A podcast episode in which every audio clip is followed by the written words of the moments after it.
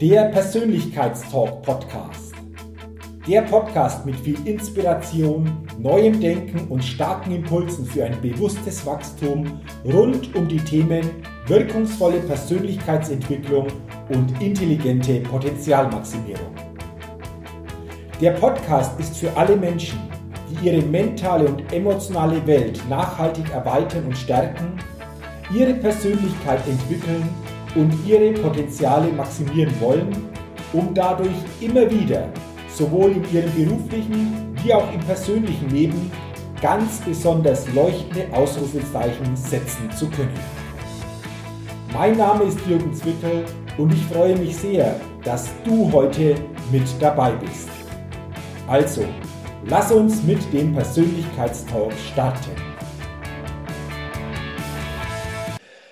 Hallo und herzlich willkommen zur 245. Ausgabe des Persönlichkeitstalk Podcast. Der Podcast für neue Inspiration, neues Denken und für ein bewusst persönliches Wachstum. Ich freue mich sehr, dass du heute in diese Folge hineinhörst oder auch hineinschaust, wenn du diese Folge auf YouTube dir ansiehst. Und ich freue mich sehr und bin ganz gespannt auf das heutige Interview, denn ich habe mir wieder einen sehr spannenden und absolut interessanten Interviewgast eingeladen. Und ich sage jetzt schon herzlichen Dank für das Interview. Danke für deine Zeit, lieber Munir Zituni. Lieber Munir, vielen Dank, dass du dir die Zeit nimmst für dieses Podcast-Interview und Persönlichkeitstalk. Ja, ich freue mich, äh, dass du mich eingeladen hast. 245. Folge, das ist natürlich äh, wow. Also da sieht man auch, dass das Format sich bewährt hat, dass viele interessante Menschen, Persönlichkeiten schon mit dir darüber gesprochen haben. Und jetzt bin ich Teil dieser Podcast-Familie. Also insofern freue ich mich. Ich freue mich auch, ich bin schon sehr gespannt, Muni. Und bevor das wir starten, will ich dich einfach nochmal den Hörerinnen und Hörern näher ja, stellen. Ich bin gespannt. Muni Muni. Neben seiner Familie sind der Fußball und das Reisen seine große Leidenschaft. Dank seines tunesischen Vaters fiel ihm der Sprung zwischen verschiedenen Welten immer leicht. Zuletzt war er 2016 für fast ein Jahr auf Weltreise und hat dabei auf vier Kontinenten viel an Erfahrungen, Menschenkenntnis und Weisheiten gewonnen. 2018 verließ er den Kicker und wagte mit viel Mut und Risikobereitschaft den Sprung in die Selbstständigkeit. Er ist davon überzeugt, dass er in seiner neuen Rolle eine berufliche Vision verwirklicht, die viel besser zu seinen Werten und seiner Persönlichkeit passt. Heute geht es ihm vor allem um Tiefgründigkeit, Haltung und Berührbarkeit. Bei seiner Arbeit als Persönlichkeitscoach, der die Menschen zu einem authentischeren Dasein verhilft, fühlt er sich pudelwohl. Ja, sehr schön. So Hast du sehr schön formuliert, Jürgen. Ich, ich, ich, bin jetzt mal gespannt und, und lass uns gerne mal in, deinem, in deiner Vita noch ein bisschen zurückgehen. Denn ich habe auch äh, gelesen, von 1989 bis 2005 warst du Fußballprofi. Ja.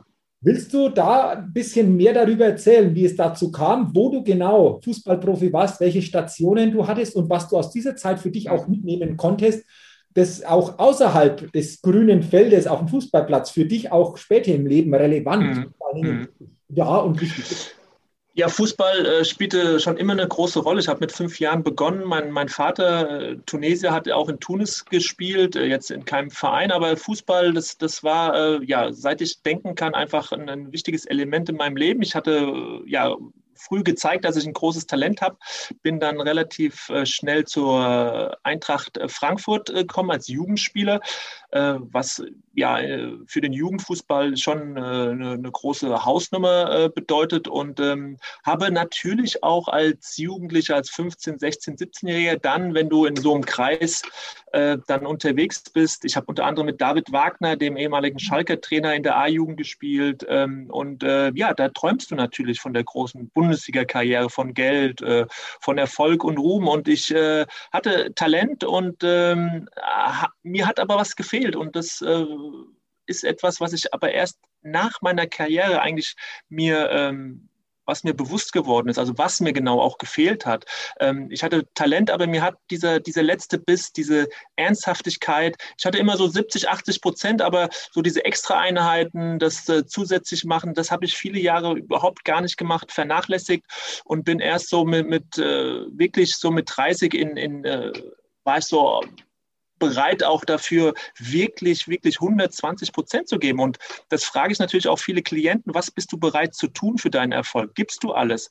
überprüfe dich selbst. 100 Prozent heißt 100 Prozent und nicht 80 oder 70. Und da war, muss ich sagen, war ich ehrlich genug zu sagen, ja, ich war ein guter, talentierter Fußballer, aber es hat halt eben nicht äh, dazu gereicht, dass ich Bundesligaspieler geworden bin, beispielsweise. Aber ähm, es hat immerhin dazu geführt und gelangt, dass ich in Tunesien Meister geworden bin mit der besten und größten Mannschaft des Landes, Pokalsieger. Ich habe Afrika Cup gespielt. Ich war U21 Nationalspieler in Tunesien.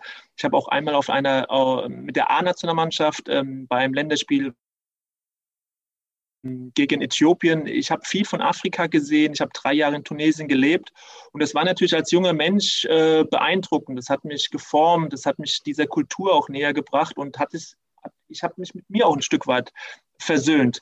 Nicht versöhnt, also mich besser kennengelernt, weil ich bin halber Tunesier und durch diese drei Jahre konnte ich natürlich da sehr gut eintauchen und trotzdem äh, habe ich auch gemerkt, als Halbdeutscher zieht es mich auch wieder zurück nach Deutschland und äh, nach meiner Rückkehr aus Tunesien mit äh, 22 Jahren, ja, habe ich dann äh, sozusagen in der dritten Liga ähm, mein Geld verdient. Ich habe gutes Geld verdient äh, beim SVW hier in der Rhein-Main Offenbach, FSV Frankfurt ähm, meinen Weg gegangen. Und ähm, auch da ist es wichtig, glaube ich, einen, einen, Blick zu haben für das, was gut läuft, aber auch für das, was nicht so gut läuft. Und äh, ich habe für mich herausgefunden auch, dass es extrem viele positive Dinge gab, dass ich eben nicht in der ersten Liga gelandet bin. Dadurch, dass ich in der dritten Liga war, konnte ich eben nebenbei studieren, ich konnte einen Studienabschluss machen, ich konnte meine ersten Gehschritte im Journalismus machen als, äh, als Profi. Und äh, das hätte ich natürlich, wenn ich in Deutschland von Verein zu Verein gewechselt wäre, gar nicht so hinbekommen. Ich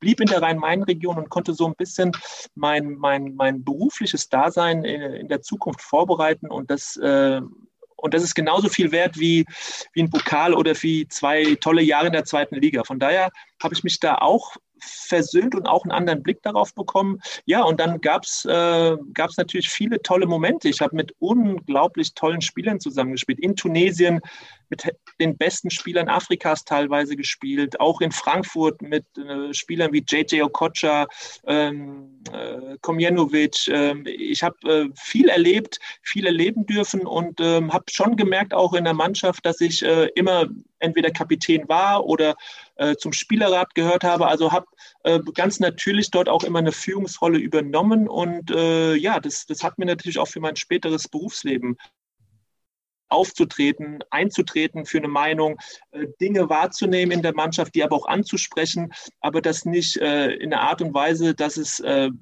blöd ankommt, weil du musst ja schauen, dass es Erfolg bringt, was du ändern willst, dass die Leute dich verstehen, erreichen. Und da habe ich relativ früh ähm, verstanden, dass das eins zu eins natürlich ganz wichtig ist, dass du dir mal den Spieler beiseite nimmst, äh, wo du als Kapitän sagst, hey, guck mal, ne, das, das, das war nicht okay. Und wenn du selbst weiterkommen willst, dann verhalte dich doch so und so oder was, wie siehst du das und so weiter. Also, dass man vor allen Dingen auf dieser 1 zu 1 Ebene äh, ja, einen Anspruch, eine Ansprache braucht um dann Veränderungen herbeizuführen, die dann wieder Auswirkungen auf die Gruppe haben. Also ähm, ja, ich, äh, ich kann heute sagen, ich bin mega, mega happy mit dem, was ich erleben durfte. Mein, mein größter Titel natürlich mit 20 Jahren tunesischer Meister. Äh, das war zu Beginn meiner Karriere große Erfolge gefeiert, aber so ist das. Und ähm, man hat ja noch als Fußballer 40 Jahre danach, wo man sein Leben füllen muss. Und ich glaube oder kann für mich feststellen, dass ich jetzt schon äh, über, ja, wenn ich zurückschaue, die ersten 15 Jahre nach meinem Fußballerdasein, die sind so toll gewesen, so aufregend, so unterschiedlich, ja, dass ich mich auch noch darauf freue, was jetzt noch alles kommt. Also gestalte mein Leben nach dem Fußball sehr, sehr spannend. Also ganz, ganz spannend, Munir, was du jetzt erzählst. Also viel erlebt in jungen Jahren, gerade auch auf dem afrikanischen Kontinent, da natürlich auch ja. viele Erfahrungen gesammelt. Aber spannend, was du gesagt hast, dass du sagst, Mensch, vom Talent her war ich wirklich sehr, sehr weit oben. Aber am Ende haben es andere Dinge so quasi dann ausgemacht, um vielleicht ganz oben zu spielen in der Bundesliga oder in der zweiten, dritten Liga. Ähm, ist das auch etwas, was du, wenn du jetzt einfach die Dinge verfolgst, die da so im Fußball passieren, aber auch auf anderen Ebenen des Lebens, ich spreche immer von anderen Spielfällen, die wir haben, mhm. auch ganz, ganz wichtig, dass Talent durchaus mal wichtig ist, aber das Letzte eben dann doch so in der Mentalität, im Charakter vor allen Dingen auch noch liegt, die Dinge dann umzusetzen, wie du sagst, ähm, bist du wirklich bereit, dafür auch das zu tun, was dazu nötig ist? Ist das auch was, was du auch heute noch beobachtest? das in allen Facetten unseres Lebens hier einfach auch äh, sich bestätigt? Ja, das, natürlich ist die, ist die Quintessenz dessen, was ich damit ausdrücken will, das Talent allein reicht nicht. Und das wird natürlich auch jeder Trainer sagen, aber auch jeder Abteilungsleiter in der freien Wirtschaft. Es gibt gute Leute, aber es ist natürlich ein Zusammenspiel von Dingen. Ne? Das Talent, äh, deine Kommunikation, dein Auftrag, auch äh, dein, dein Ehrgeiz oder, oder ja, äh, wie sehr willst du etwas? Wie sehr brennst du dafür? Und, und diese Frage, tust du alles dafür? Zahlt das alles auf das Konto? Also, wenn manchen ist es ja auch gar nicht so bewusst, ähm, wenn du dann mit, mit Spielern mal, mal redest, dich unterhältst, so was ist denn eigentlich dein Ziel?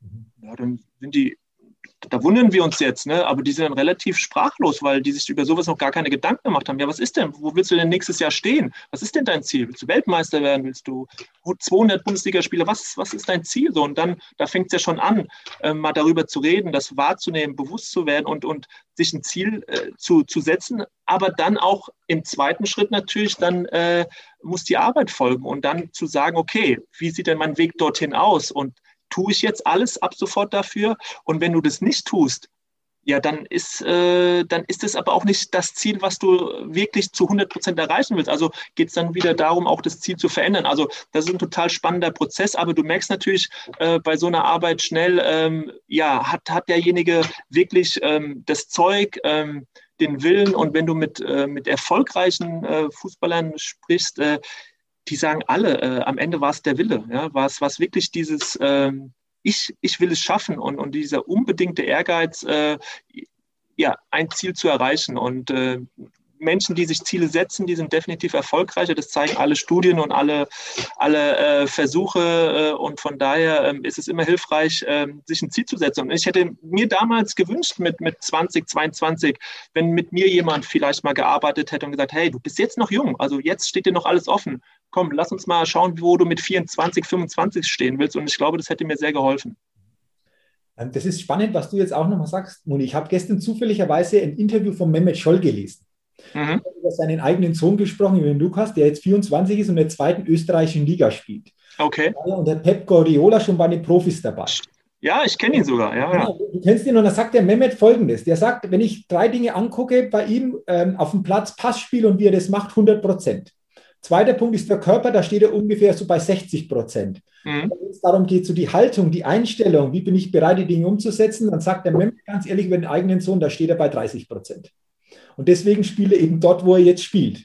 Ja. Das heißt, du könntest schon mehrfacher Millionär sein mit deinen Gaben, die du hattest, aber irgendwo verpasst auch, das so umzusetzen, wie du es beschrieben hast, damit es eben dann für oben reicht, wo nicht nur das Talent entscheidend ist. Das finde ich jetzt ja. sehr passend, weil ich hm. ja. das gelesen habe und das ist was du, was du jetzt einfach sagst. Ne? Ja, aber genau so ist es auch. Und äh, ja, und äh, dann äh, muss man das auch für sich sehen und, äh, und äh, muss ich damit auch versöhnen. Also das, und das, das ist mir gelungen, also dass ich gesehen habe, okay, und ähm, man hat ja gar und äh, ich war talentiert im Fußball, aber habe ja auch gemerkt, ich, es gibt noch andere Talente. Und äh, das, was mich vielleicht im Fußball an der großen Karriere ähm, ja, begrenzt hat, das kann in einem anderen Bereich ja schon wieder positiv sein. Also von daher kann man dann auch nur, wenn so ein Spieler dann 30, 35 ist, und davon gibt es ja auch viele und die kennst du auch, ja, eine Knieverletzung, oh, der eine Trainer, der war blöd zu mir und einmal war es der Präsident und, ne, und viele schauen eben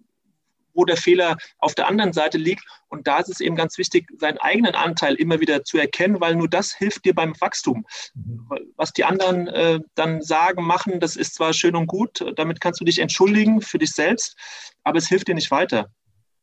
Ist da auch immer wieder äh, wichtig, aus deiner Sicht einfach immer wieder sich zu reflektieren, egal ob ich jetzt Fußballer bin oder in, in, anderen Bereichen des Lebens unterwegs bin, Führungskraft, wie auch immer, immer wieder auch sich selbst zu reflektieren oder wenn es einfach dann sinnvoll ist und nötig ist, einen Coach zur Seite zu holen, du hast es beschrieben, der vielleicht auch in deinem Fall in jungen Jahren noch ganz andere Möglichkeiten so ähm, herausgeholt hätte. Wie würdest du das sehen? Ist das für dich einfach auch wichtig? Ja, natürlich. Gerade wenn du mit, äh, mit Menschen zu tun hast, wenn du in der Leitungsfunktion bist, musst du dich hinterfragen, musst du reflektieren. Und es gibt Menschen, die können das automatisch, die haben eine natürliche Gabe. Äh, wenn du die fragst, so, äh, die haben maximal vielleicht äh, in der Familie oder ein einen guten Freund, aber die sind, die, die, die, die sind so authentisch, dass es quasi aus ihnen selbst herauskommt. Ne? Und, äh, und trotzdem ist es natürlich hilfreich, dass du auch manchmal einen Blick von außen bekommst, einfach einen jemanden, der außerhalb deines Systems, so will ich es jetzt mal beschreiben, kommt, weil er dich natürlich ganz anders mal wahrnimmt, mal ganz anders spiegelt. Und das hilft natürlich immer, aber, aber diese Reflexion, die, die, ist, äh, die ist total wichtig. Und äh, ohne die kommst du auch nicht voran. Und, und jede Führungskraft muss sich jeden Tag neu hinterfragen, so okay, wie war das heute, wie habe ich mich verhalten, habe ich heute gut kommuniziert, wie ist das Einzelgespräch äh, verlaufen, ob jetzt im Sport oder, oder in der Wirtschaft, äh, das, äh, dafür wirst du bezahlt, dass du dir auch Sorgen oder nicht Sorgen machst, aber dass du dir Gedanken eben machst. So, wie geht es meinem Mitarbeiter? Hat er das richtig verstanden? Ähm, Habe ich ihm äh, das Richtige mit auf den Weg gegeben?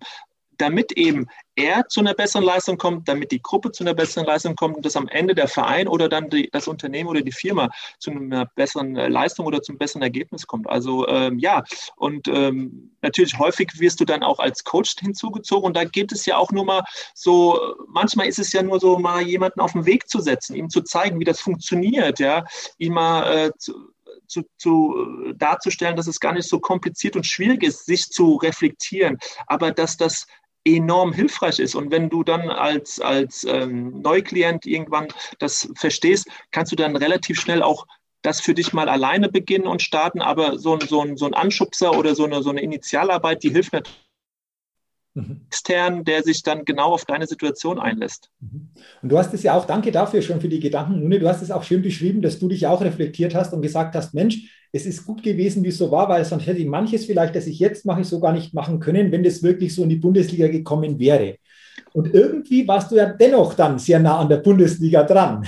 Wenn ich gucke, von Mai 2005 bis Dezember 2018 warst du Redakteur beim Kicker, Kicker Sportmagazin ja. und ja auch für Bundesliga-Vereine zuständig, darüber zu berichten. Da warst du, glaube ich, sehr, sehr nah dran. Warst mhm. ja auch in der Zeit äh, Experte im Doppelpass. Ähm, Sonntagmorgen, auch jetzt teilweise noch in dieser Fernsehsendung als Experte dabei.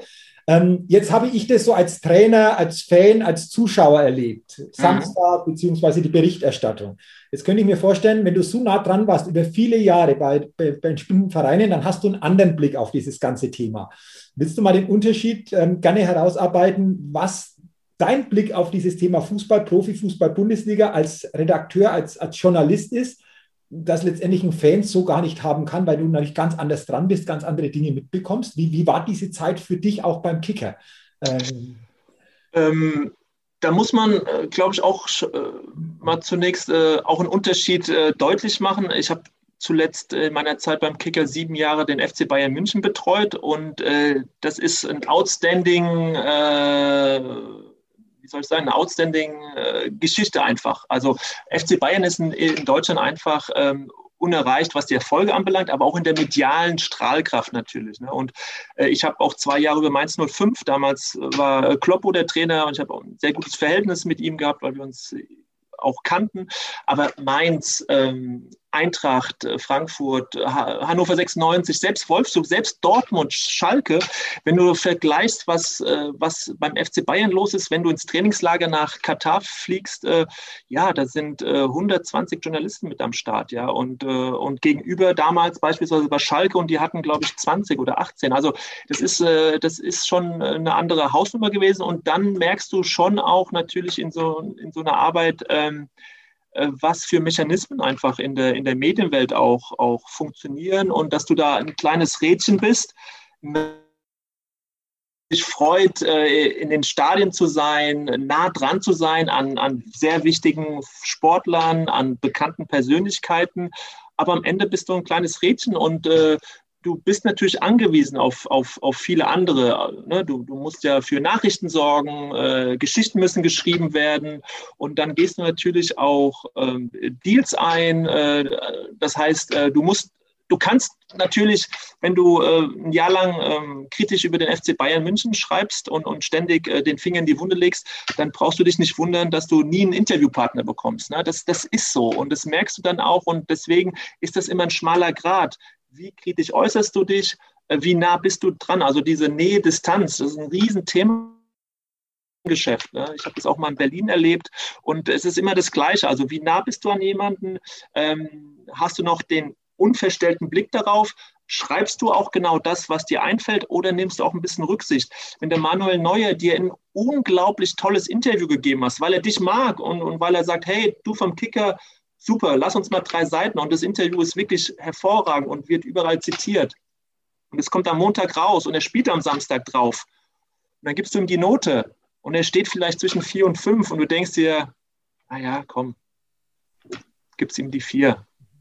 Und es ist so. Und das hört der eine oder andere Kollege vielleicht ungern, aber ähm, du bist natürlich auch nur Mensch, ja. Und, äh, und, und das ist ja auch okay. Nur ähm, steigert sich das natürlich dann, ähm, wenn es äh, im Hintergrund natürlich äh, um Transfers geht, um Millionen ablösen. Und dann betrittst du natürlich dann Spielfeld, äh, wo, wo dann auch äh, mit, mit harten Bandagen äh, gekämpft wird, die Beraterseite, die Spielerseite, die Vereinsseite. Und dann kann es auch manchmal ganz schön ungemütlich werden, ne? weil, weil du doch äh, Informationsquellen hast, die nie alles abdecken, und dann bist du mittendrin und, und kriegst auch ganz schön was um die Ohren. Und äh, was ich halt für mich festgestellt habe, einfach, ich hatte einen guten Draht zu dem einen oder anderen Spieler natürlich. Und trotzdem ähm, von dem, wie ich so bin im Privatleben, kommunikativ, äh, Kommunikation auf Augenhöhe, also ich möchte mit den Leuten reden, ich möchte was hören, das ist natürlich in dem Geschäft kaum noch äh, hinzukriegen, ja, weil die, die Spieler, gerade die sehr bekannten beim Bayern, die haben natürlich auch keine Zeit da mit den 50 Journalisten dann eine, eine, tolle einzelne Beziehung aufzubauen. Und das hat mich eigentlich am meisten gestört mit der Zeit, dass, äh, dass ich als Mensch nicht zu 100 Prozent von allen wahrgenommen wurde, dass du halt so eine Nummer bist und äh, wenn du Glück hast, dreht sich einer um, spricht mit dir und es war mir halt zu wenig. Und ich habe mir gesagt, äh, also von dem, wie ich so ticke, was ich zu sagen habe, was mir wichtig ist, da kommt vielleicht im beruflichen 40, 50 Prozent drüber. Aber 100 Prozent Mune Zituni mit Sicherheit nicht. Und dann habe ich mir gesagt, es ist aber, ja, also eigentlich ist der Beruf so wichtig, du verbringst da so viel Zeit mit, da sollte doch eigentlich 100 Prozent oder zumindest 80, 90 Prozent drinstecken, ja.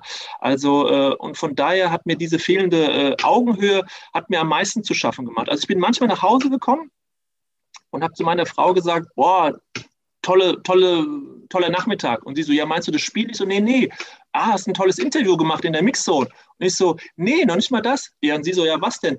Du, nach der Mixzone, da hat der Thomas Müller mit mir einfach mal 15 Minuten so gequatscht. Oder, oder ein Mats Hummels. Aha, oder ein David Alaba. Und, und dieses Gespräch, dieses Gespräch auf Augenhöhe, dieses, hey, ne, ich, ich akzeptiere dich und nehme dich so, wie du bist. Und ich andersrum so, hey, du bist auch okay und in Ordnung. Und du redest einfach mal so, hey, wie geht's dir, wie hast du die Berichterstattung wahrgenommen? Ne, und so weiter. Ein ganz normales Gespräch zwischen Tür und Angel gefühlt, aber trotzdem irgendwie halt über, über die Themen des Fußballs und äh, die nichts mit der Berichterstattung zu tun hatten, ja, die einfach nur so zwischen uns mal passiert sind. Und da bin ich aufgeblüht und da habe ich gemerkt, so, nee, also das kann doch nicht sein, dass du dich als äh, 46, 47-Jähriger über ein 10-Minuten-Gespräch mit dem Spieler einfach so freust. Da muss doch mehr gehen. Ja, und das war so die, die, die, die initialen Gedanken, dass ich mir gedacht habe, hm, willst du das noch 20 Jahre machen? Ich weiß nicht. Und natürlich wiederholen sich auch die Dinge im Fußball ein Stück weit. Es geht dann immer wieder um Meisterschaften, Transfers, äh, News, äh, krasser Wechsel, so. Und dann äh, hast du irgendwann alles gesehen. Ich war Weltmeisterschaften, Europameisterschaften, Champions League-Finale, mit dem Bayern in die Trainingslager geflogen. Also ich habe viel erlebt. Und dann merkst du irgendwann so, ja, okay, und, und jetzt? Mhm. Also das ist spannend. danke für die ehrlichen Worte, Muni. Weil von außen betrachtet könnte man meinen, Mensch ist bei den Bayern dran, fliegt ins Trainingslager, hat Kontakt zu diesen bekannten mhm. Spielern. Aber äh, das ist schön, wenn, wenn du sagst, Mensch, innerlich äh, war ich da nie so annähernd an den 100 Prozent, wer ich selbst bin, sondern einfach weiter weg. Ich musste mich da vielleicht auch ein Stück weit selbst ähm, arrangieren, damit umgehen zu können. Absolut, ja. Noch eine Frage dazu, Munir. Hat sich das im Laufe der Jahre auch verändert? Man, Stichwort Social Media ist alles Gläser natürlich auch geworden. Du bist ja doch ähm, lange Zeit dabei gewesen. Hat sich das irgendwo auch verändert, dass das einfach auch ein Stück weit, ähm, ja, mehr mit Abstand da geprägt war? War das in den Ja, natürlich. Anders? Ja, klar, habe ich auch Kollegen, die erzählen natürlich aus den 90ern noch, wo es natürlich auch an der Sebener Straße gab es noch einen Parkplatz, wo die Spiele zum Auto sind, da konntest du zum Auto, konntest mit denen reden und das hat sich natürlich verändert. Äh, die sozialen Medien die haben einen unglaublichen Einfluss auf unser Kommunikationsverhalten in den Vereinen, für die Spieler. Äh, teilweise gibt es äh, exklusive Interviews ja nur noch auf der vereinseigenen Homepage etc. Die Spieler posten eigene Statements auf dem Instagram-Kanal. Also das hat sich schon krass verändert und du bist natürlich ähm, als Journalist einer Zeitung ähm, nicht mehr so wichtig wie auch, auch früher, muss man ganz klar sagen. Ne? Wenn du auch die Auflage siehst und äh, deswegen, ähm, ja, geht es auch um die Schlagzeile und um die, um die, um die, ähm, wie soll ich sagen, um die, ähm, ja, also du musst heute, um gelesen zu werden, eine krasse Schlagzeile bringen. Und das ist ja dann so ein Wettbewerb und äh, das führt natürlich dazu auch, dass manchmal auch unseriös gearbeitet wird. Da geht es nur noch um die Schlagzeile und das ist natürlich ein Wettbewerb, der dann auch den Vereinen missfällt oder auch den Spielern und die ziehen sich mehr und mehr zurück, weil die sagen, hey, wir haben keine Lust darauf. Das heißt, die werden auch immer ähm, eher misstrauischer, weil, weil sie einfach äh, nicht wissen, wie sie es einzuordnen haben, wenn eine Schlagzeile über die oder wenn was geteilt wird oder ein Video wird geteilt plötzlich aus der Mixzone oder also heutzutage bist du ja von nichts mehr gefeit und du siehst ja äh, die ganzen Skandale, die es teilweise gibt äh, mit kleinen Videos, mit Statements äh, in den sozialen Medien für Fußballer. Das ist äh, ja und äh, von daher gibt es dann definitiv ähm, ja eine, eine, eine, größere Distanz äh, als früher. Mhm. Und, und alle mit allen, das, das war ja das, was du vorher schon gesagt hast, war es ja dann 2018 für dich so eine Entscheidung zu treffen. Zu sagen, nach all den Jahren nah dran zu sein am Fußball, suche ich mir ein anderes Spielfeld, wo ich mich einfach mhm. stärker bewegen kann. Und das Schöne ist, du schreibst es selber mit viel Mut und Risikobereitschaft, ging es dann in die Selbstständigkeit.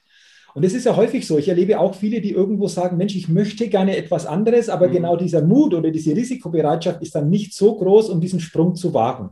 Wie ist es dir gelungen, dann diesen, diesen Sprung zu machen? In die Selbstständigkeit, äh, in dem, im Thema Persönlichkeitscoach, Business Coach, da einfach auch zukünftig dann äh, deine Fähigkeiten, auch was, was Werte betrifft, du schreibst es schön, einfach auch selbst da noch viel, viel stärker zur Geltung zu bringen. Hast du da einfach auch vielleicht Gedanken, die manchen jetzt helfen, der vielleicht in der ähnlichen Situation ist, zu sagen, ich, ich mache diesen Sprung jetzt, ich, ich wage diesen Schritt einfach mal? Also diesen Schritt, den, äh, den macht man nicht einfach so oder, oder, oder man spricht abends und sagt, du am nächsten Tag, äh, du, ich kündige. Das war natürlich bei mir eine Entwicklung, also von den Gedanken, die ich auch gerade so mitgeteilt habe. Das, das ist sozusagen die Ausgangssituation gewesen. Dann kam bei mir ja diese Weltreise 2016 und das waren acht Monate, äh, das war quasi ein Workshop mit mir selbst und es braucht diese Zeit der Reflexion. Also ich war befreit von allen To-Dos, von allen Verpflichtungen. Ich konnte wirklich durch die Weltreise und jeden Tag bin ich aufgewacht und ich hatte erstmal nur mit mir zu tun oder du musstest dich um eine Unterkunft kümmern oder wo ist du, aber ich hatte natürlich extrem viel Zeit, sich mit mir zu beschäftigen und äh, habe mir da natürlich essentielle und, und wichtige Fragen gestellt und ich glaube, äh, diesen Prozess braucht es und, und ohne diesen Prozess hätte ich diesen Sprung auch nie gewagt, weil ich bin nach diesen acht Monaten zurückgekommen und, äh, und, und für mich stand fest, ähm, ich gehe einen neuen Weg. Und ähm, ich habe mir, ich habe mir wirklich ähm, auch auf der Weltreise, auch ich war in Kolumbien, das weiß ich noch, zwei Wochen sehr intensiv mit meiner Zukunft beschäftigt und habe wirklich so ein weißes Blatt Papier genommen und mir gesagt, Mensch, wie soll deine Zukunft aussehen, wenn du das weiße Blatt einfach mal so beschreiben kannst, ohne dass, also alles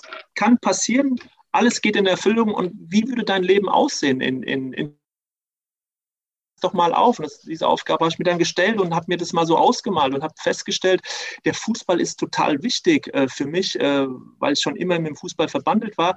Aber ich habe Lust, in einer anderen Rolle da zu sein. Also äh, als Aktiver schon mal gar nicht mehr, aber als Journalist, das, das, das das ist irgendwie zu Ende und äh, trotzdem wollte ich mich vom Fußball nicht verabschieden, aber in einer anderen Rolle. Und dann habe ich mich gefragt, was, was, was sind denn deine Talente? Was, was macht dich denn aus, wenn jemand über mich redet? Wie will er mich beschreiben? Und dann kam so eine empathisch, ähm, äh, berührbar, emotional, hintergründig, tiefsinnig. Und dann habe ich mir gedacht, so ja, damit kannst du doch arbeiten eigentlich. Eigentlich kannst du genau das versuchen, in dieses Fußballbusiness reinzubringen. Genau das eben. Weg von der Oberflächlichkeit, weg von den Schlagzeilen, sondern eine tiefgründige, hinter, ja, eine, tiefsinnige, hintergründige Arbeit, die, die menschlich ist, die berührbar ist und die den Menschen, den den, den Verantwortlichen, den Spielern, wer, wer auch immer, weiterhilft. Also habe ich einfach diese Brücke genommen und habe gefühlt, das ist es. Das ist es. Also einfach das, was ich habe, anders connecten mit dem, was ich gerade tue. Und ich kam zurück und habe ähm, ich bin auch kein, kein Weltmeister im Pläne umsetzen, muss man wirklich sagen. Ich habe äh, immer, es kennen auch viele Schublade, tausend Absichten und um Pläne und man macht es nie. Ich kam zurück und ich habe mich sofort für eine Business Coach Ausbildung angemeldet und habe da wirklich ein Jahr neben dem Job da eine, eine unglaublich anstrengende, aber auch eine klasse Ausbildung in München absolviert, weil ich es wollte, weil ich gewusst habe, das ist mein Weg und ich wollte mir einfach auch noch ein Rüstzeug geben.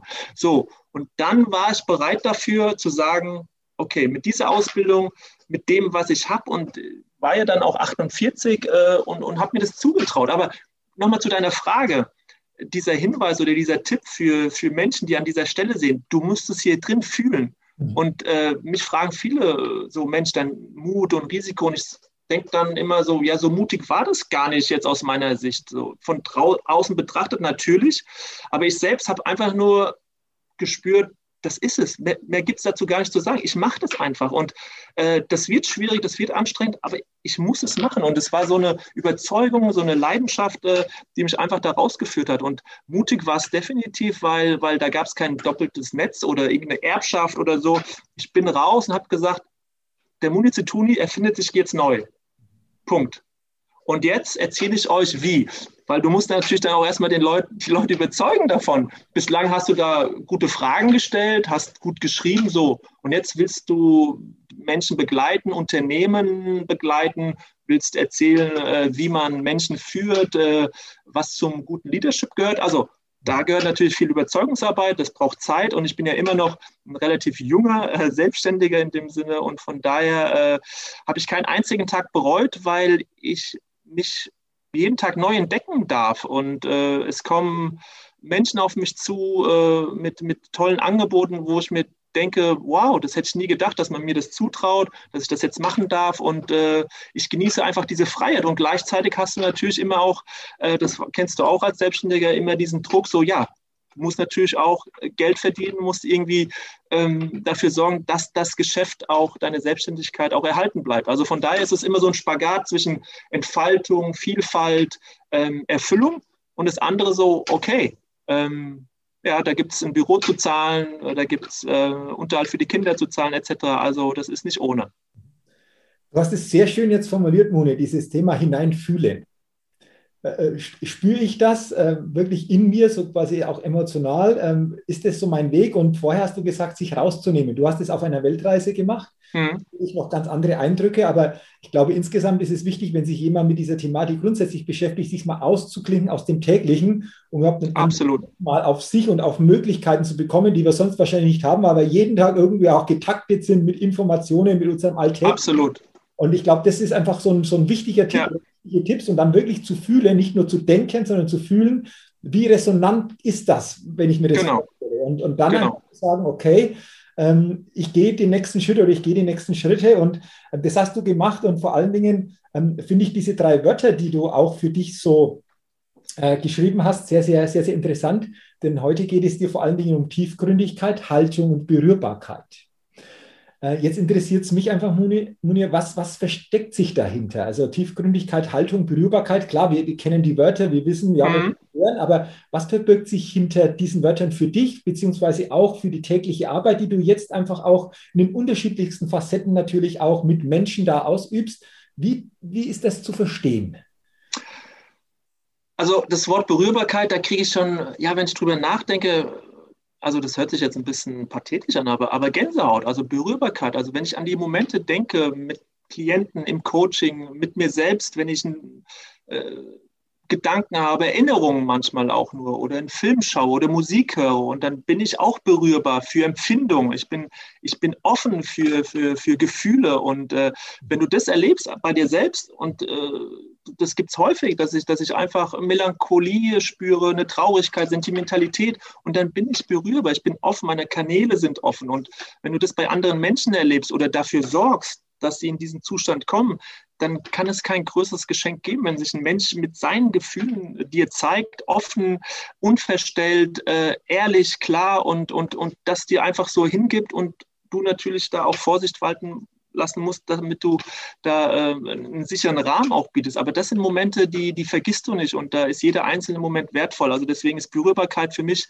ähm, schon immer ein Thema gewesen. Ich war schon immer berührbar und ich möchte Menschen berührbar machen. Ja, dass, dass Menschen ja, mehr ins Spüren kommen für sich selbst, aber auch für andere Menschen. Ja? Und, und das ist ein ganz äh, zentrales Wort für mich. Mhm. Ähm, ich möchte Menschen berühren, tatsächlich in dem Sinne, also berühren in dem Sinne von anfassen, sondern ja, im Sinne eben dieser Berührbarkeit. Und ähm, Haltung, finde ich, ist eines der wichtigsten Worte auch in unserer Gesellschaft. Also ich sehe mich auch als, als Bürger und äh, Bürger dieses Landes und, und äh, für mich äh, ja, ist, ist Haltung, ist eine, eine, Haltungsfrage auch ganz, ganz wichtig. Und ich habe äh, auch einen Blog auf Facebook, äh, Tuesday Post nennt sich der, jeden Dienstag. Und da geht es auch ein Stück weit viel um Haltung. Also wie soll ich mich gegenüber gewissen äh, gesellschaftlichen Tendenzen, äh, Themen auch, auch äh, verhalten?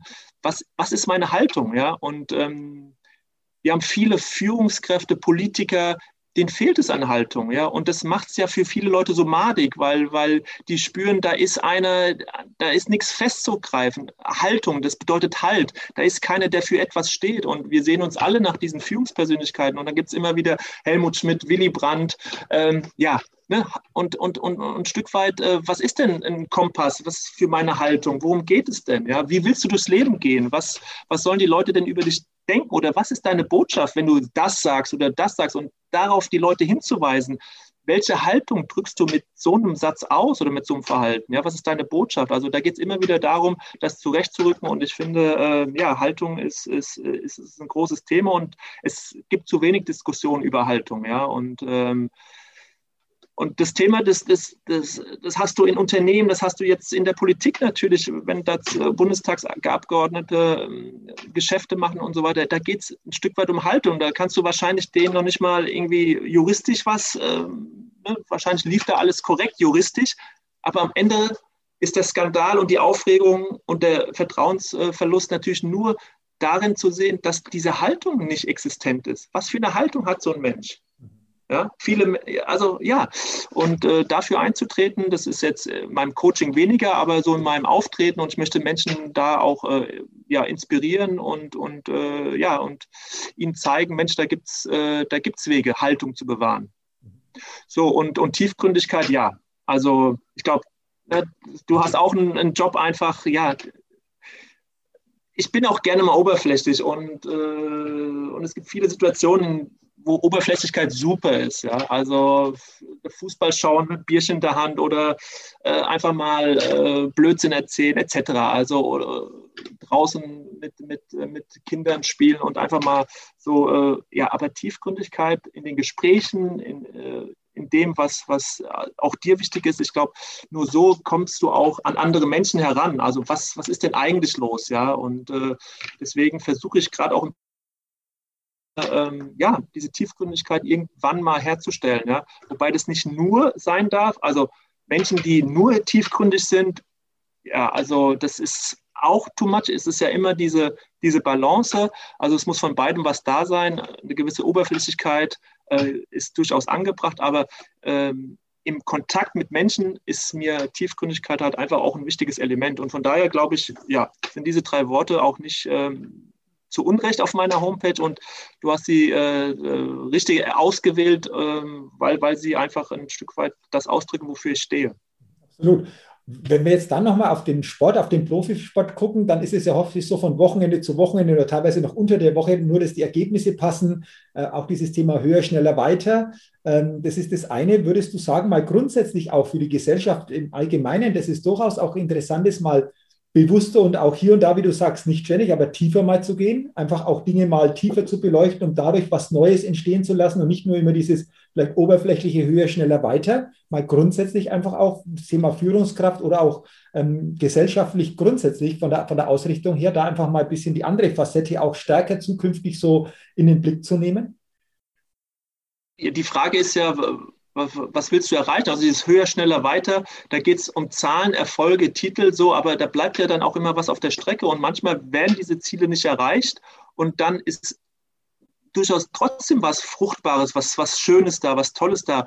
Und da diesen Blick mal hinzulenken. Aber wir, sind ja alle geprägt auch von so einer, von so einem Denken, Wachstum und Wirtschaftswachstum und Zahlen. Und wir müssen ständig, ähm, ja, wenn, wenn Deutschland äh, oder deutsche Vereine mal ein Jahr nicht im Halbfinale der Champions League vertreten sind, ja, Vielleicht haben wir gerade in dieser Zeit auch andere Spieler entwickelt, Talente nach oben gebracht. Und wir sind mal nicht unter den Top 4 in der Champions League. Da denke ich mir immer, diese, diese, ähm, diese Dramatik, die dann ausbricht, die, die steht in keiner Relation zu dem, was wir haben, weil, weil da gibt es ja ganz viel, was wir haben, nur wir sehen das dann nicht. Und äh, ich, ich finde äh, definitiv, dass wir uns, dass so ein Denken nicht hilfreich ist, ja, dass dadurch natürlich auch viel Druck auf die Protagonisten ausgeübt wird und, äh, äh und all die Entscheidungen, die dann auch Geld kosten, die sind natürlich alle geprägt von diesem höher, schneller, weiter, weil äh, das ist ja auch äh, das der Gedanke des Sports wieder ständig jede Woche konterkariert, weil im Sport äh, einigen wir uns eigentlich immer darauf, wenn wir in den Sport eintreten, so hey,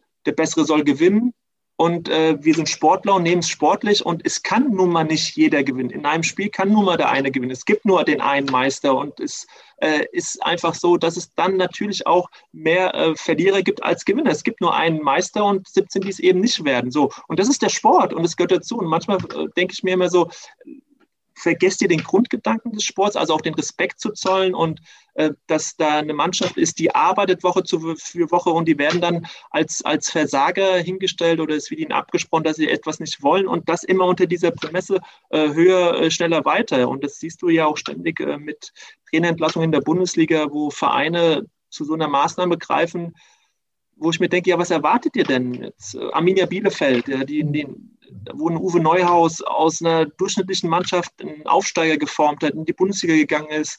Ähm, Frank Kramer ist ein toller Trainer, der das jetzt macht, aber da denke ich mir immer so, was erwarten die denn, dass Bielefeld um Europapokal spielt? Die sind genau da, wo sie stehen, sie kämpfen gegen den Abstieg, ja. Und äh, äh das verwundert mich dann immer, welche Ansprüche da äh, sind und äh, ja, dass wir immer diese, diese Messlatte so, so hochziehen und stattdessen auch mal ja, eher betrachten sollten, ähm, wie hat der Mensch gearbeitet, honorieren wir denn auch diese Zusammenarbeit, eine vertrauensvolle Zusammenarbeit. Und es gibt ja viele Vereine wie, wie Freiburg beispielsweise, die, die das ja hervorragend machen, die sagen, ja, okay, also wir planen den Misserfolg ein und wir gehen mit dieser Person, weil wir da ein Vertrauen haben, auch in die zweite Liga. Also von daher kann ich dir da nur recht geben, dass diese, diese Denke sehr verbreitet ist und leider sehr verbreitet ist und ähm, ja, ein Umdenken da sehr sinnvoll wäre. Okay, interessant. Interessant für diese Gedanken. Danke dafür. Du hast gerade schon angesprochen, Trainer ist natürlich ein wichtiger Baustein auch in einem Verein. Mhm. Und jetzt hast du ein Format, Muni, bei dir auch auf der Homepage, finde ich klasse, Leader Talk. Also für ja. alle, die da mal reinhören wollen, ich verlinke auch in den Shownotes die Website, geht da mal drauf. Das ist auch ein Podcast und zwar mit wirklich bekannten Trainern. Du hast im Interview schon Ralf Rangnick gehabt, gehabt Sandro Schwarz, Friedhelm Funkel, Bundesliga-Trainer oder Frank Wormuth, jahrelang Verantwortlicher für die Ausbildung zum Fußballlehrer oder auch Marco Rose, momentan noch Borussia Mönchengladbach, mhm. zum BVB dann in der neuen Saison. Ähm, ganz, ganz spannend. Ähm, um das mal zusammenzufassen, hast du aus all diesen Talks, aus diesen Interviews immer wieder bestimmte Punkte, die sich wiederholt ähm, haben, da rausgehört oder aus den Interviews mitnehmen oder für die Zuhörer mitnehmen können, worauf es bei einem Leader wirklich ankommt? Hat sich da irgendwas immer wieder gezeigt in all diesen Interviews mit diesen ja bekannten Trainern und auch erfolgreichen Trainern? Ja, absolut. Und das, äh, und äh, stärkt ja auch meine Überzeugung. Und, und ich möchte eigentlich mit dem Leader Talk auch diese, diese Überzeugung nach außen bringen, nämlich dass es darum geht, als Führungskraft ähm, emotional zu führen. Emotionale Führung ist, ist, ist für mich der Weg, um ein Team erfolgreich zu führen. Und wenn ich dann die erfolgreich sind oder die über Trainer sprechen, die erfolgreich äh, waren und sind, dann geht es immer wieder äh, darum, dass es der Trainer schafft, eben äh, emotional zu führen, die Spieler mitzunehmen, dass dann Vertrauen da ist, dass da eine tief menschliche Beziehung zwischen Trainer und Mannschaft ist. Also natürlich immer mit dem Leistungsgedanken, aber dass die Spieler immer das Gefühl haben, ich werde hier als Mensch gesehen und da ist ein Trainer, der mit mir, äh, der mich nicht als Nummer sieht, sondern der mit mir als, als Mensch umgeht. Und äh, wenn dann äh, beschrieben wird, wie ein Ottmar Hitzfeld gearbeitet hat oder auch ein Hansi Flick, ähm, oder wenn Ralf Rangnick eben sagt, ähm, für mich ist, ist quasi zusammengefasst die, die, die gute Arbeit eines Trainers, die, äh, die liegt äh, sozusagen zwischen ähm, Liebe, Ja, also wie, wie ein Vater sozusagen zwischen Liebe und ähm, äh, Bestrafung sozusagen. Also er hat es sehr gut so formuliert, dass du als Trainer dich wie ein Vater fühlst, wie ein Elternteil und der Sohn oder die Tochter, die lieben auch ihre Eltern und trotzdem musst du als Vater mal auch strenger sein. Ja? Also diese Strenge kombiniert mit der grundsätzlichen Liebe, dass da immer so ein Vertrauen da ist, das ist, glaube ich, äh, das Geheimnis und das, ähm, da sagst du jetzt vielleicht, ja, das hat man oder das hat man nicht und da sage ich eben, nee, du kannst, äh, du kannst das erlernen, du kannst dir das aneignen, wenn du auf gewisse Dinge achtest. Mhm. Stichwort Ralf Rangig finde ich interessant. Ich war vor einigen Jahren, da war noch Trainer in Hoffenheim, bei ihm mal in so einem Tagesseminar, nur 20er Gruppe, ja. über das Thema Leader und Führung gesprochen. Über viele Facetten. Da hat er einen interessanten Satz gesagt. Wenn du so einen Kader hast, dann ist es ja häufig so, dass manche Trainer sich dann einfach nur mit den ersten elf oder 14 beschäftigen. Und er sagt, du brauchst alle, weil irgendwann in der Saison brauchst du jemanden. Und dann die Frage ist, wie bist du bisher mit dem umgegangen, wenn du ihn dann brauchst in genau. dieser Situation? Das spiegelt ja genau das, was du jetzt auch wieder, wieder sagst. Das fällt mir jetzt gerade ein, was der Ralf Rangnick damals schon gesagt hat. Und wenn man ihn verfolgt, was er jetzt bei Leipzig aufgebaut hat, auch im Hintergrund, ich glaube, dann ist das natürlich schon etwas, was sich genau in diesem Bereich dann zeigt. Und du hast es ja auch in, in anderen Facetten äh, gesehen, Junior, auch diese diese hochbezahlten Profifußballer, wo viele sagen, ja, das sind Millionäre, aber am Ende sind es doch Menschen. Und wenn ich mir denke, Bayern, Frank Ribéry, da habe ich immer gehört, der braucht einfach eine gewisse Nähe auch vom Trainer. Mhm, absolut. Da ein bisschen distanziert, da, da, da konnte der einfach auch nicht so damit umgehen. Hast du diesen Eindruck auch, wenn du das jetzt auch so nochmal mal guckst, dass egal wie viel die verdienen, am Ende trotzdem der Mensch auch bleibt. Wie, wie, wie sich da einfach auch zwischen Trainer oder Spieler oder auch Führungskraft und, und Mitarbeiter das, das entwickelt auf dieser Ebene? Ich glaube halt, ja, ich, ich glaube halt einfach, dass du dich als Mensch einfach besser entwickeln kannst, mehr Leistung bringst, wenn du, wenn du das gerne machst, wenn du, wenn du in einer Atmosphäre arbeitest, wo du gesehen wirst, wo eine Wertschätzung da ist, wo du dich einfach wohlfühlst. Und natürlich kann man mit einer autoritären, äh, äh, befehlenden äh, Führungsart auch Erfolg haben, aber ich glaube, auf Dauer ist es zum einen ähm, äh, ja nicht, nicht haltbar und es macht halt viel weniger Spaß, in so einer Atmosphäre zu arbeiten. Wenn da einer ist, der dich triezt, der mit Druck arbeitet, etc. Also es macht ja uns allen viel mehr Spaß, wenn es einfach eine, eine, eine positive, eine, eine harmonische Umgebung ist. Ja? Das heißt nicht, dass alles weggekuschelt wird. Du musst natürlich als Trainer genauso eben wie ein Vater auch mal schimpfen und musst einem, aber du musst klar machen, ich, ich als Mensch akzeptiere ich dich und mag ich dich, aber als Spieler muss ich dir jetzt das und das sagen. Und äh, Franck Ribéry ist ein super Beispiel, äh, den ich ja sehr, sehr gut gekannt habe. Wir waren sehr eng auch und ich habe das wirklich sehr, sehr nah verfolgt, wie er halt aufgeblüht ist unter Trainern, die ihm halt einfach ähm, das Gefühl mitgegeben haben, hey, ich sehe dich, ich sehe dich auch mit deinen Extrafacetten, die darfst du hier auch haben. Und in dem Moment, wo, wo er gespürt hat, dass ein Trainer hinter ihm steht und ihn sieht als Franck Ribéry, dann hat er alles, der hat sein Hemd zerrissen, ja, wirklich für, für Trainer, aber auch für andere Menschen, wenn er gespürt hat, dass sie ihn sehen, dass sie ihn mögen und dass sie ihm auch äh, akzeptieren, so wie er ist, ja. Und, und das ist ein, ist ein großes Geheimnis. Und äh, Jupp Heynckes hat es ja auch fantastisch hinbekommen, eben damals diese Mannschaft nach diesem Absturz 2012 ähm, mit seiner menschlichen Art und trotzdem äh, in diesem Trippeljahr hat er auch eine gewisse Strenge äh, gezeigt und, und diese Kombination eben, äh, dieses Vertrauen, was die Spieler zu ihm hatten, aber auch dann sein, sein, sein Anspruch, seine Anforderungen, die haben dann aus dieser Mannschaft wirklich die beste Mannschaft Europas gemacht und äh, ja, und ein Jahr nach dem verlorenen Finale der Horm hat er sie ja dann zum, zum Triple geführt. Also ja, also von daher äh, glaube ich auch, dass aktuell Hansi Flick auch so ein Trainer ist, der sehr viel aus, auf, auf Ausgewogenheit, ähm, Empathie, er bezieht alle ein, die Co-Trainer spielen eine große Rolle, er sucht die Gespräche mit den Spielern und die Spieler mit dem Trainer, dass es so ja fast schon familiär ist. Und ich glaube, das ist so die, die Grundbasis für ein erfolgreiches Arbeiten. Ähm, und äh, ja, da geht der Weg lang. Mhm. Lass uns gerne noch über eine Trainerpersonalie ja. sprechen. Marco Rose. Du hattest Marco Rose auch in deinem Leader-Talk. Ja. Mit Gladbach vor einigen Wochen hat er ja den Wechsel zum BVB für die neue Saison bekannt gegeben. Pressekonferenz, Max Eberl hat auch Stellung bezogen, hat sich ja auch hinter ihm gestellt, hat gesagt, es ist ganz normal, dass jemand sich für seinen Weg entscheidet. Aber das Spannende ist, seitdem, dass diese Information nach außen ging, hat Mönchengladbach nicht mehr gewonnen.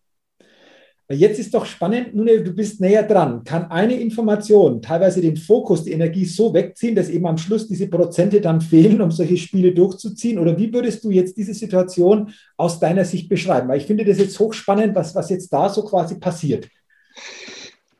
Ja, da kann ich natürlich auch jetzt, äh, also klar, wissen tut es keiner. Äh, da gibt es keine wissenschaftlichen ähm, Theorien, die das irgendwie beweisen. Also erstmal sind die Spiele ja äußerst knapp, ja. Wenn du jetzt siehst, wie Gladbach verloren hat mit dem Elfmeter Augsburg, also die haben ja auch wirklich, wirklich Pech, ne? Also das muss man auch mal wirklich sagen. Also, dass die noch kein Spiel gewonnen haben von diesen sechs, das ist wirklich äh, also manchmal ja, denkt man schon so, der Fußballgott irgendwie hatte gerade was vor. So, das ist ja das eine. Und das andere ist sicherlich, äh, aber das kann ich auch nur aus der Entfernung sagen, ähm, eben wenn du, und ich kenne Rosi sehr, sehr gut, er hat einen sehr engen Draht zu der Mannschaft, er hat eine große Akzeptanz, er ist ein guter Typ, er weiß äh, situativ, Strömung, äh, Stimmung aufzunehmen. Also er ist sehr, sehr nah an der Mannschaft dran, ist sehr eng. Und jetzt gehst du durch so eine Saison Champions League. Du hast wirklich das Gefühl, wir sind hier eine Einheit, ja. Und äh, dieses Vertrauen spielt dann eine große Rolle. Und natürlich, ohne dass es ein Spieler zugeben kann, weil es gar nicht so spürt, aber unbewusst in dem Moment, wo der wichtigste Mensch quasi in dem Moment aus dieser ja aus diesem System ausbricht und sagt, okay, bislang einen tollen Weg, aber ich gehe jetzt mal und lasse euch jetzt hier zurückgefühlt, hast du natürlich als Spieler das Problem so, oh, der geht jetzt, der lässt uns im Stich. Und das nimmst du nur unbewusst wahr, weil du bist Profi, du kriegst viel Geld, das gehört alles dazu. Und, und, und da, da sagt jeder, alles okay. Und trotzdem, glaube ich, ist unbewusst an der einen oder anderen Stelle so ein Gefühl da, so, der, der lässt uns im Stich. Und, und äh, das kannst du aber gar nicht bewusst artikulieren. Das ist, wenn überhaupt, sehr, sehr unbewusst da und kann natürlich dann in der einen oder anderen Spielsituation, weil es eben unbewusst da ist, dafür sorgen, ja, dass vielleicht doch nicht 120 Prozent, sondern nur 95 Prozent und so weiter. Aber auch das kann ich einfach nur jetzt so aus der Ferne so spekulativ sagen. Es ist aber der einzige Gedanke, den ich dazu habe. Ja, ich meine, äh, dass, dass Rosin ein toller, guter, erfolgreicher Trainer ist und auch sein wird, das ist klar. Er hat sich jetzt entschieden, den nächsten Schritt zu machen. Er hat es äh, kommuniziert. Also es gibt da überhaupt gar nichts dran auszusetzen. Und trotzdem ist es eben eine psychologische Komponente, wenn du dann einfach in der Saison deinen Spieler sagst, ja, ich gehe den nächsten Schritt, sorry. Ja. Und dann hat es gerade die Auswirkung, das wird natürlich ausgeschlachtet, die Fans, äh, die Medien. So, und dann kommt das eine zum anderen. Also äh, trotzdem, ich glaube, mit dem ersten Sieg, den er dann jetzt irgendwann einfahren wird, ähm, geht es dann auch wieder in die andere Richtung. Und äh, ja, einfach interessante Fragestellung, ne? natürlich. Also es ist, äh, es ist Wahnsinn. Okay. Interessant, was da für Dynamik dann entstehen kann. Wie du sagst, außen wird es aufgenommen, das verstärkt das Ganze noch, man denkt stärker noch drüber nach. Genau, ja. Das ist ja auch dann dieser Effekt, diese Lawine, die vielleicht dann ins, ins Rollen kommt. Deswegen äh, danke genau. für die Einschätzung. Ähm, Munir, bevor das wir am Ende dann in die Schnellfragerunde kommen, habe ich noch eine Frage. Du bist ja häufiger auch Gast Sport 1 Doppelpass gewesen. Sonntagmorgen 11 Uhr. Ja. Die Zeiten, als du beim Kicker warst. Und du bist jetzt, nachdem du in der Selbstständigkeit bist, auch regelmäßig Gast. Du warst im Januar erst das letzte Mal. Jetzt interessiert mich Folgendes. Ähm, findest du dann einen Unterschied jetzt in der Selbstständigkeit, wo du nicht mehr den Kicker hinter dir hast, wo du auch sagst, ich, ich, bin, ich kann mich vielleicht auch freier bewegen? Betrachtest du die Dinge anders? Ähm, kannst du andere Statements in so einer Sendung abgeben, wie es vielleicht noch war, als du beim, beim Kicker äh, als, als Redakteur da unterwegs warst?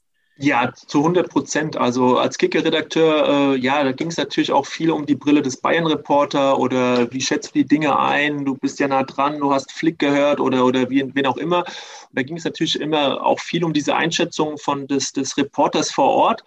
Und jetzt, äh, ja, habe ich natürlich auch durch die Arbeit mit, mit Führungskräften, durch die Arbeit mit Trainern natürlich auch einen anderen Einblick, so was Trainer beschäftigt äh, und, und immer wieder jetzt auch zu versuchen, so einen Vogelperspektive mal einzunehmen oder einen anderen Blickwinkel mal aufzuzeigen. Und äh, das gelingt mir, äh, glaube ich, ganz gut. Und, und deswegen freue ich mich auch, dann in dieser neuen Rolle da zu sein und äh, da so, ja, immer wieder neu ähm, für, für, ja, für einen anderen Blickwinkel zu sorgen. Das ist so meine Aufgabe, ähm, weil es wird dann doch oftmals sehr eindimensional so über die Anforderungen an einen Trainer oder andere Mannschaft gesehen. Und da versuche ich immer wieder neu, auch, äh, auch auf, einer, auf einer sehr menschlichen Ebene mal immer wieder zu zeigen, hey, das sind Menschen. Und äh, da gibt es äh, Mechanismen, die, die machen nicht Halt vor dem Profizirkus, nur weil es der Fußball ist. Also die, die, die Phänomene, die wir aus der Familie, aus der Arbeit kennen, die finden auch in, im Fußball statt und dann dieses Totschlagargument, ja, aber das sind ja, die verdienen ja Millionen,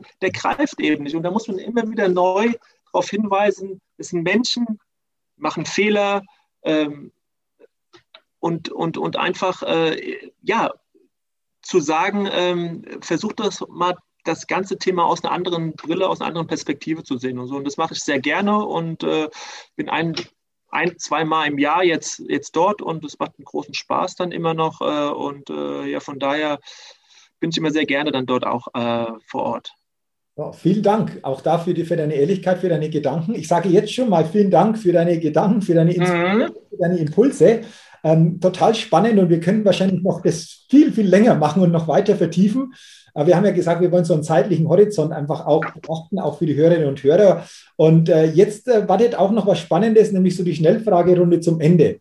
So eine Frage, du hast vieles über dich persönlich auch schon erzählt, die gehen auch nochmal so in eine persönliche Richtung, aber da glaube ich auch nochmal spannend für alle, die reinhören, äh, was du auf diese Fragen antwortest. Und wenn du bereit bist, Munir, dann starte ich gerne mit der ersten Frage in diese Schnellfragerunde. Ja, dann fang mal an. Was würdest du sagen aus deiner Perspektive? Was sind so drei persönliche Stärken und auf der einen Seite, was ist so eine Schwäche, wo du sagst, ja, wenn ich da drauf gucke, die habe ich auch? Ja, als Stärken würde ich sagen, ähm, ja, Empathie, ähm, Kommunikationsfähigkeit und äh, Humor. Mhm. Doch, ja. Und äh, so Schwäche ist ja so die klassische Frage beim Bewerbungsgespräch. Da sollte man ja immer sowas wie Ungeduld sagen. Äh, wenn ich jetzt also ich, ich habe noch mal, ich habe öfters noch mal Probleme mit der Flexibilität, muss ich sagen. Also ich bin äh, hin und wieder zu unflexibel. Mhm. Okay. Und äh, wenn ich einen Plan habe, dann äh, will ich immer so, dass der Plan genau dann auch so funktioniert. Oder beim Kochen, das Rezept, das muss dann genauso gekocht werden. Und da äh, bin ich manchmal, äh, hänge ich zu sehr an, an, so einer, an so einem starren Plan fest und würde mir manchmal mehr Flexibilität wünschen. Okay, interessant. Okay. Die zweite Frage, gibt es eine coole Gewohnheit und wenn ja, wie sieht diese aus? Gewohnt? Ja, Yoga. Also ich mache fast jeden Tag Yoga. Also das ist eine coole Gewohnheit, glaube ich. Das passt ganz gut. Äh, viele sind überrascht, gerade meine ehemaligen Fußballjungs, Kollegen, äh, wie Yoga und so. Aber nein, ich bin seit fünf Jahren äh, wirklich begeisterter Yogi und mache das sehr regelmäßig und es tut mir sehr gut und ähm, kann es nur jedem empfehlen. Okay, interessant. Okay, Yoga. Mhm. Welcher Wert ist dir besonders wichtig? Freiheit. Mhm. Okay. Mhm. Interessant. Jetzt kommt eine spannende Frage, da bin ich echt gespannt auch. Du hast viele Sätze schon geschrieben, viele Sätze schon weitergegeben, viele Sätze auch schon gehört. Aber gibt es ja bei dir einen Satz, wo du sagst, es war bisher so der wichtigste Satz für mich, der sich so richtig eingebrannt hat? Und wenn ja, wie lautet dieser Satz? Ja, wir haben ja so viele Sätze schon gelesen, tolle Sätze aufgeschrieben. Du sagst den Satz, den ich ähm, gehört habe, also wenn, ich habe zwei Töchter, ich habe eine, eine, eine, Frau und ähm, Vater, meine Mutter lebt leider nicht mehr, aber ein Bruder. Und wenn die mir sagen, ich liebe dich, mhm. dann, dann ist es ein Satz, der, der sich eingebrannt hat okay. und der sich bei allen bei mir festgesetzt hat. Ähm, dazu eine kurze Nachfrage. Also danke für diesen Satz. Ähm, glaubst du, dass wir das gerade Menschen, die wir sehr schätzen oder die uns sehr nahestehen, so einen Satz häufiger wirklich von uns selbst heraus, jetzt sind wir wieder bei dem Thema tiefgründig sagen sollten, um andere ja, absolut. berühren? Ich hab, ja, absolut, absolut. Und äh, ich, ich versuche das wirklich, ähm, mich immer wieder auch zu hinterfragen. Ne? Und äh, hast du das getan und wissen die das? Und, und, äh, und es hilft es immer wieder mal zu wiederholen. Also die, die die Person, die wird es dann vielleicht abwehren, wenn ich jetzt, also die Leute da draußen, wenn die jetzt darüber nachdenken und es dann mal machen, dann werden die wahrscheinlich erleben, so, ja, nee, musst du nicht sagen. Und doch, es ist einfach immer wieder schön und es fühlt sich gut an, das zu sagen, wie wertvoll ein anderer Mensch für einen ist, dass man ihn liebt. Und das kann man nicht häufig genug sagen. Okay, super. Danke dafür. Mhm. Ähm, die nächste Frage, Nune, welches Credo verfolgst du? Ja, ich habe ich hab einen, so einen Leitspruch, der heißt, äh, wer mit dem Strom schwimmt, erreicht nie seine Quelle und der, äh, der ist in meinem Profil auch äh, auf den sozialen Kanälen notiert und der entspricht zu meiner Haltung. Also ähm, so ein bisschen Individualist, so ein bisschen weg von der Masse, aber auch wichtig, sich selbst zu finden und diesen Weg halt auch einzuschlagen. Also weg von dem, was äh, viele, viele vielleicht meinen, sondern sich mal wirklich hinterfragen, so, hey, wer bin ich denn eigentlich und mal den Weg zurück zu sich selbst finden. Und ich finde in diesem Satz, wer mit dem Strom schwimmt, erreicht nie seine Quelle, ist es irgendwie sehr, sehr gut äh, prägnant zusammengefasst. Ja, und vor allem nicht bildlich auch schön vorstellbar. Mhm. So genau. Ja. Also danke, danke für diesen Satz, für dieses Credo. Wir haben über dieses Thema Ziele auch schon gesprochen. Du mhm. gesprochen, aber Frage an dich, ähm, welchen Wunsch bzw. welches Ziel hast du noch? Also gibt es da jetzt spontan etwas, wo du sagst, ja, da, da habe ich jetzt etwas, das, das da steht? Ich habe immer mal so den, den Wunsch, äh, Traum, ein Häuschen in Frankreich, ähm, ein kleiner Garten, Kiesweg, vielleicht ein Hund. Ich sage jetzt, das ist jetzt Frankreich, weil ich sehr frankophil bin, meine, meine Kinder äh, leben in Frankreich, ähm, aber das kann auch vielleicht äh, Bayern sein, das kann der All Allgäu sein vielleicht. Also, aber so eine, so eine Oase der Zurückgezogenheit, äh, das ist irgendwann, ja, davon träume ich und es ist mein schönes Ziel. Okay, interessant. Jetzt auch nochmal spannend, äh, du schreibst auch sehr viel, hast ja auch Germanistik studiert, bist als Autor mhm. unterwegs. Aus heutiger Sicht, wenn du deine eigene Biografie schreibst oder irgendwann mal schreiben wirst, wie würde ja. sich der Titel lauten, der gut passen würde? Ja, das ist, ist eine gute Frage. Ne? Über sich selbst so ein Titel. Ähm ja, das Leben ist bunt, weit und vielfältig oder sowas. Oder ja, oder der Menschenliebhaber, kann ich mir auch gut vorstellen. Wäre auch ein guter Titel. Ähm, oder sei du selbst, ähm, weil ich ja auch auf meinem Weg festgestellt habe, ja, man sieht es auch allein bei den beruflichen Stationen, Fußballer, Journalist und jetzt Coach. Also man hat so viele Facetten und, und die muss man entdecken, die muss man leben und äh, deswegen äh, ist das Leben auch eine Entdeckungsreise. Auch vielleicht ist das ein guter Titel. Das Leben als Entdeckungsreise wäre, glaube ich, äh, auch ein guter Titel bei mir. Ja, Thema Reisen mit dem, was. Ja, genau.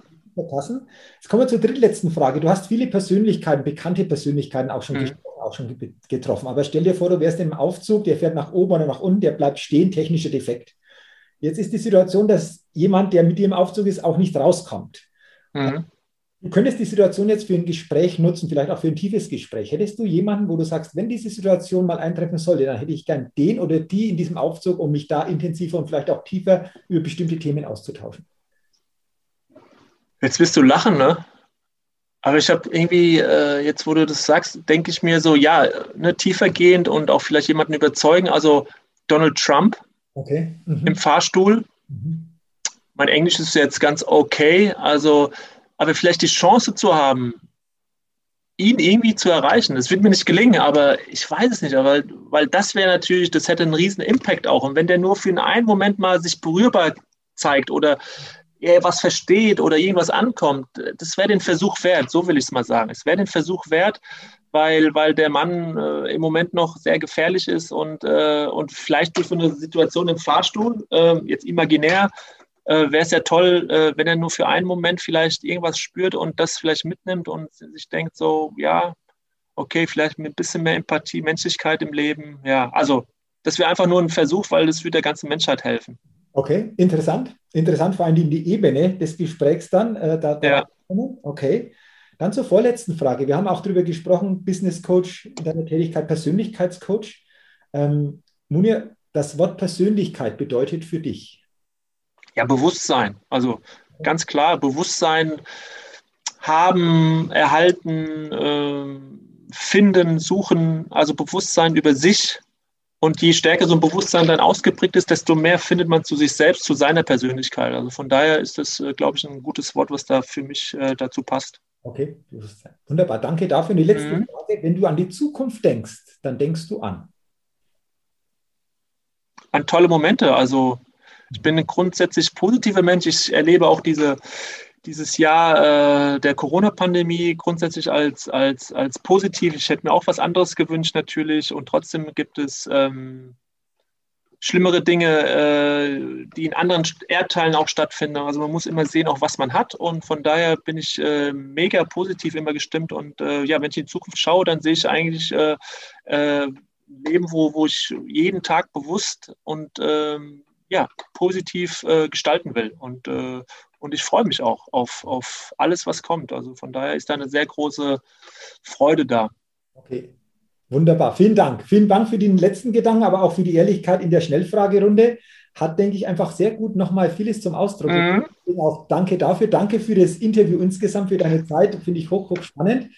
Und zum Abschluss, Munir, möchte ich dir gerne nochmal so den letzten Gedanken ähm, ja, äh, geben oder dir den letzten Gedanken so quasi für die Hörerinnen und Hörerinnen weiterzugeben, was dir wichtig ist. So Schlussgedanke, ähm, vielleicht auch eine Botschaft, wie auch immer, den du gerne weitergeben möchtest an die Hörerinnen und Hörer. Eine Botschaft, ja. Was dir wichtig ist. Die kriegen, die kriegen so viele Botschaften und jetzt komme ich noch mit einer Botschaft um die Ecke.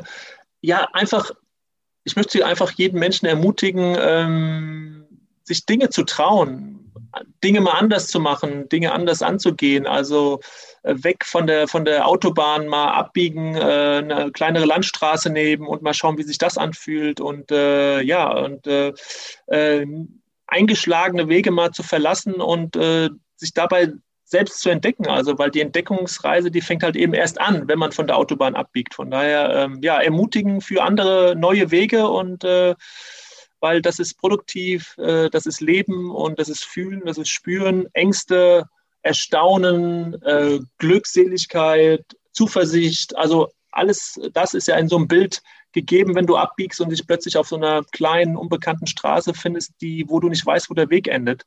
Und äh, wenn du dann wieder auf den normalen Weg kommst, ne, merkst du plötzlich so, du bist ein Stück weiter wieder. Und äh, von daher Ermutigung für, für neue Wege. Das ist mit Sicherheit was, was ich jedem mit an die Hand geben möchte. Wunderbar, super. Lassen wir jetzt gerne so stehen. Ja, Jürgen. Den Mut zu haben. Ich sage nochmal herzlichen Dank. Ja, mir hat es großen Spaß gemacht, hat mir auch natürlich bei vielen Fragen einfach äh, die Gelegenheit gegeben, auch gewisse Dinge zu reflektieren. Von daher äh, nehme ich ja auch immer was mit aus solchen Gesprächen. Vielen Dank und weiterhin sehr, sehr äh, dir auch viel Erfolg. Für deine Gedanken war sehr, sehr, sehr, sehr bereichernd. Auch für mich wieder sehr viel drin, wo mhm. ich aufnehmen konnte. Deswegen ähm, hat es mich sehr, sehr gefreut. Für dich weiterhin natürlich alles, alles Gute, viel persönlichen Erfolg, viele gute neue Entdeckungen, viel Leben. Ja, ja, hoffe ich doch. dass Dinge einfach auch da auftauchen, die uns alle wieder ein Stück weit auch weiterbringen, in Wachstum bringen. Das ist ja auch das, was wir gerne tun, wo wir andere Menschen unterstützen. Und genau. wenn uns das selbst passiert oder wir die Möglichkeit haben, dann ist das doch auch eine tolle Sache. Also wie gesagt, nochmal alles, alles Gute und danke nochmal für deine Zeit. Danke, Jürgen. Bis bald. Tschüss. Gerne. Ja, liebe Hörerinnen, liebe Hörer, vielen Dank, dass du heute in dieses spannende Interview hineingehört oder auch hineingeschaut hast. Ich wünsche dir auch, dass du viele Impulse, viele gute Gedanken mitnehmen kannst, vor allen Dingen dann auch auf dein Leben, auf dein Lebensspielfeld sagen kannst. Freue mich natürlich, wenn du auch beim nächsten Mal wieder mit dabei bist. Wünsche auch dir weiterhin alles, alles Gute, viel persönlichen Erfolg und denke immer darum, wenn es um deine innere Aufstellung geht auf deinem täglichen Spielfeld des Lebens, da geht noch was. Entdecke in dir, was möglich ist, denn Persönlichkeit gewinnt. Bis zum nächsten Mal, dein Jürgen. Hallo, ich bin's nochmal. Hat dir dieser Podcast gefallen?